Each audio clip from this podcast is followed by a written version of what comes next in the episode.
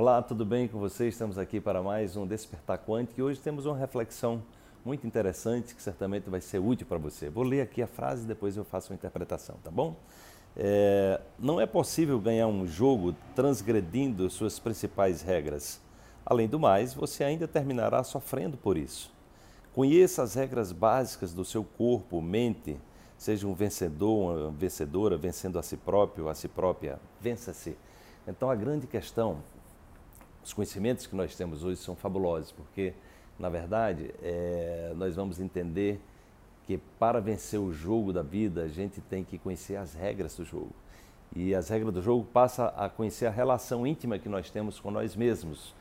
E aí, né, a partir do momento que nós temos esse conhecimento, a gente para de olhar para fora, né, a gente para de culpar o mundo, as pessoas, e a gente vai olhar que condições internas nós estamos criando de forma a que os fatos se sucedam na, nas nossas vidas, é, porque as experiências se repetem.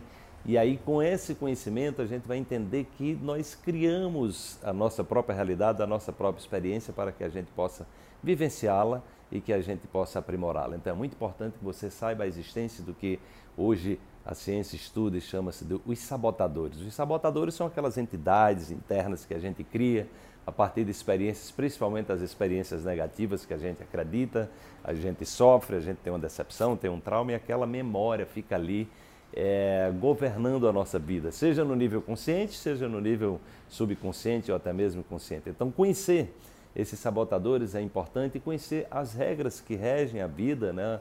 O trabalho do Bert Hellinger mostra é, que existem ordens nos relacionamentos, as chamadas ordens do amor. A partir do momento que a gente entende essas ordens, a gente vai poder jogar o jogo da vida é, entendendo as regras de maneira consciente e sabendo como utilizá-las de maneira inteligente e sábia para que a gente possa superar nós mesmos e assim projetar no mundo uma realidade que seja mais favorável. E esse é o caminho do despertar, é o caminho onde você coloca luz nas sombras e você leva a sua vida para um próximo nível. Desperte-se amanhã, tem mais uma reflexão para você. Até lá.